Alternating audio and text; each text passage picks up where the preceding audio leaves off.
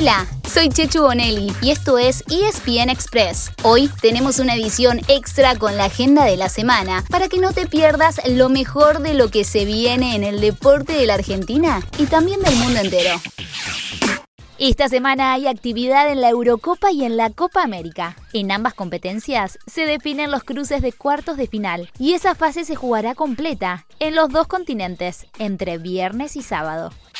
En la Copa América, los dos partidos que cierran el Grupo A se juegan a la misma hora, hoy desde las 9 de la noche. Argentina puede ser primera de dos maneras. Acá te comentamos las opciones. Ganándole a Bolivia para así no depender del otro partido o si no, empatando con Bolivia, pero entonces necesitará que Paraguay no le gane a Uruguay. En cambio, si pierde con Bolivia, terminará en segunda posición, detrás de Paraguay o de Uruguay. Chile está clasificado también, pero con fecha libre. No hay ningún cruce definido todavía, porque en el grupo A, si bien ya están los cuatro clasificados, las posiciones todavía pueden cambiar. Esto es minuto a minuto. El primero de cada zona se cruzará con el cuarto del otro, mientras que el segundo lo hará con el tercero. En el grupo B, los clasificados fueron Brasil primero, Perú segundo, Colombia tercero y Ecuador cuarto.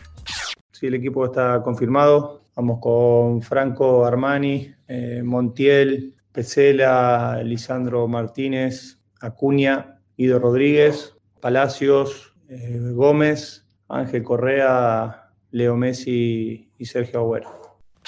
Acaban de escuchar a Lionel Scaloni que a diferencia de los últimos partidos, esta vez sí dio el equipo por anticipado. Bien ahí, esa es la actitud. Es una formación con muchos cambios con respecto a la base que viene repitiendo en eliminatorias y en Copa América. Empezando por el arco, donde Franco Armani vuelve a la titularidad. Los tres del mediocampo son distintos de los habituales, ya que descansarán Paredes, el Ochelso y De Paul. Y adelante solamente se repite el que nunca quiere faltar, el que siempre dice presente, el crack de todos los tiempos, Lionel Messi.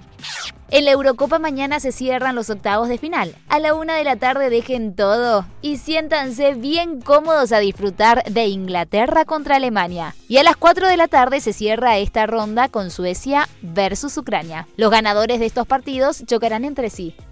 En la NBA se están jugando las dos finales de conferencia. En el oeste, los Phoenix Suns le ganaron el sábado a Los Ángeles Clippers y hoy pueden cerrar la serie. Están 3 a 1 arriba y juegan de locales esta noche, desde las 22 horas y por la pantalla de ESPN.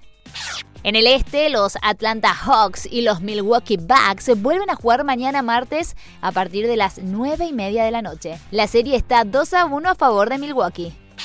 En el tenis ya se está jugando Wimbledon, el tercer gran slam del año. Todos los días desde las 7 de la mañana podés ver todos los partidos y cuando digo todos son absolutamente todos. Por televisión, en las distintas señales de ESPN o si no, descargándote ESPN App. El martes debuta el amo y señor del césped de Londres. Hola su majestad, el gran Roger Federer. Y también cuatro argentinos que entraron en el cuadro principal masculino. Ellos son Guido Pela, Federico Coria, Juan Ignacio Londero y Marco Trungeliti.